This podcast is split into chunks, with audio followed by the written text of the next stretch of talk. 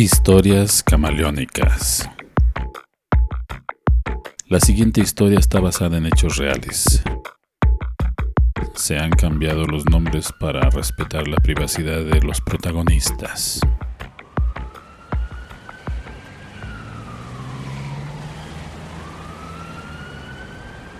Carlitos Morales viaja diariamente hacia su empleo a trabajar en una armadora de autos allá por el norte de la ciudad de manera obligada tiene que hacer su traslado en el transporte público, primero en pecera y después en el metro.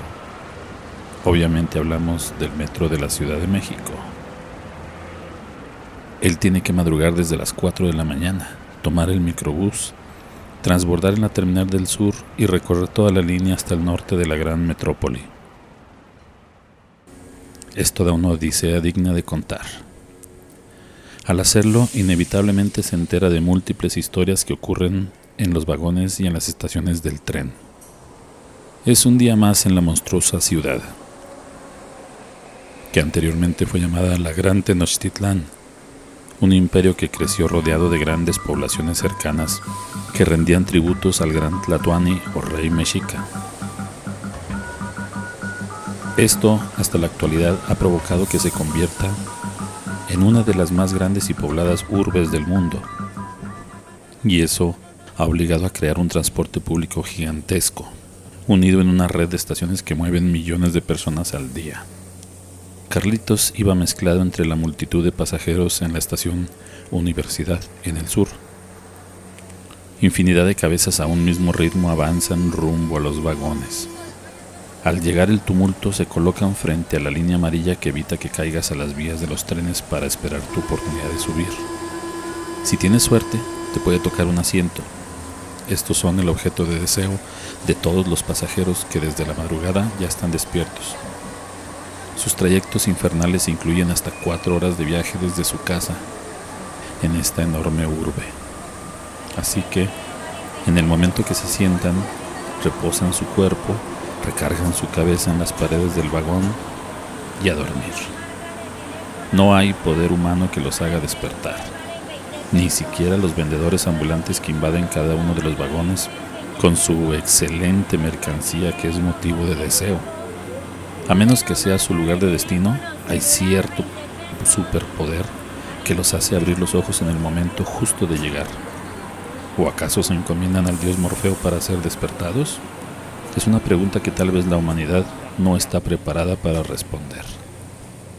Durante el trayecto te puede tocar en un solo viaje historias de amor, desamor, fraudes, románticas, chuscas, familiares, infantiles, inverosímiles, de todo, como en botica diría el refrán. Doña Alicia y Klaus iban platicando sobre un tema en específico que suele no verse ni escucharse a diario. Sí, doña Licha, es que fíjese que yo le dije a mi prima ¿Por qué me hablas para quejarte de eso? Si desde el principio yo le dije, Doña, mientras voltea hacia la señora, y que agarro y que le digo, si tú ya conoces a la tipa esa que te rentó la casa, ¿por qué no vas y le cobras? ¿Y qué le dijo Klaus? responde intrigada doña Alicia. Pues no sé, porque se agarró diciéndome un montón de cosas, que si esto, que si aquello, que si lo... Un chorro de tonterías que ya mejor... Yo le dije que no me dijera mentiras, que me dijera la neta. Ahora sí que como quien dice que no se hiciera, y que ya me pagara, pero ¿qué cree? Ah, mire, ya llegamos, nos bajamos y le sigo contando. ¿Qué? ¿Y la solución? Todos los pasajeros se quedaron con la duda, decepcionados. Nadie dijo nada.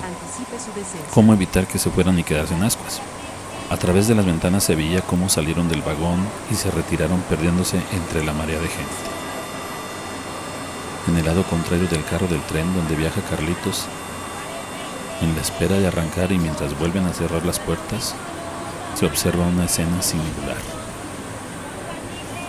Un joven de barba larga y espesa con aspecto, melena y ropa de hippie de la mano. Camina nervioso en un espacio reducido y mirando con insistencia hacia abajo. En la zona de las vías, camina, se detiene, observa desesperado que no venga el tren, pero no se atreve a hacer nada su comportamiento lo notan de inmediato los agentes de seguridad de la propia línea del metro, que rápido se acercan a preguntar qué está pasando. Les hace señas de que su teléfono celular cayó a las vías del tren y su decidido objetivo es bajar a recuperarlo. Al menos es lo que parece a la distancia.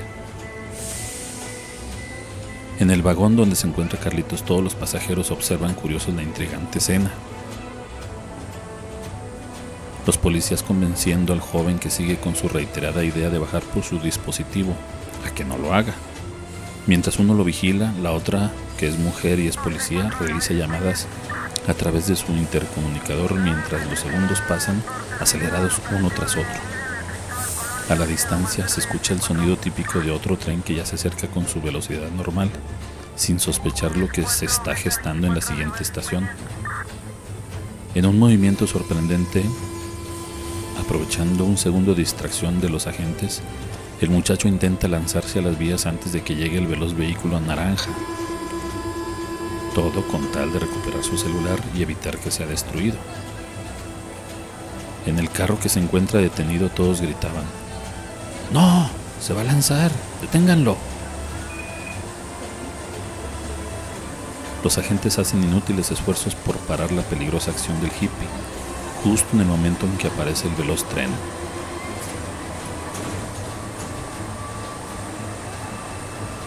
Se cierran las puertas del vagón de Carlitos. Todos coincidían y hacían especulaciones en forma de pregunta. ¿Si se bajó? preguntaban algunos. No sé, yo no alcancé a ver, comentaban otros. Creo que no, terciaban unos más. Muchos estiraban el cuello lo más extenso posible a ver qué podían mirar. Poco a poco el tren comenzó a avanzar alejándose de esa estación, hasta perderse en los oscuros túneles de la red del metro. Algunos hacían conjeturas aliviadoras. Cámara, pobre carnal, sabe si habrá rescatado su celular. Lo importante es que no le haya pasado nada, comentó otra señora. Para mí que está bien, si no hubieran parado todo el avance de los trenes como en cualquier accidente. Diversos comentarios se siguieron escuchando durante el resto del trayecto, hasta que por fin se veía la última estación. Al parecer es Indios Verdes. Sí, ese era el final de toda la línea 3 del metro. Dirección. Carlitos sintió el jalón que hacen los trenes cuando hay un cambio de vía en las estaciones que son terminales. Con esta sacudida violenta se golpea contra la ventana del vagón del metro que lo despierta de repente. Con la sorpresa reflejada en su rostro, solo se despereza un poco y estira sus brazos en señal de descanso. Ah. Voltea a todos lados, verifica que llegó a su destino parcial. Todo mundo comienza a bajar del tren y él hace lo mismo.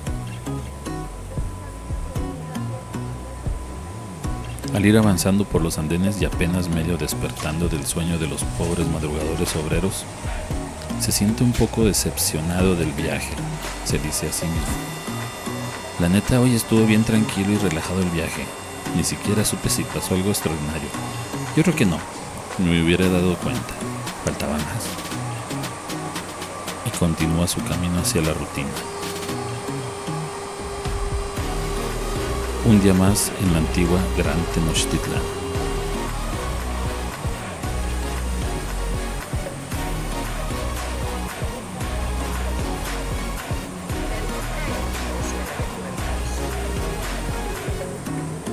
Historias camaleónicas son una idea original, adaptación y producción de Santiago Aguilar.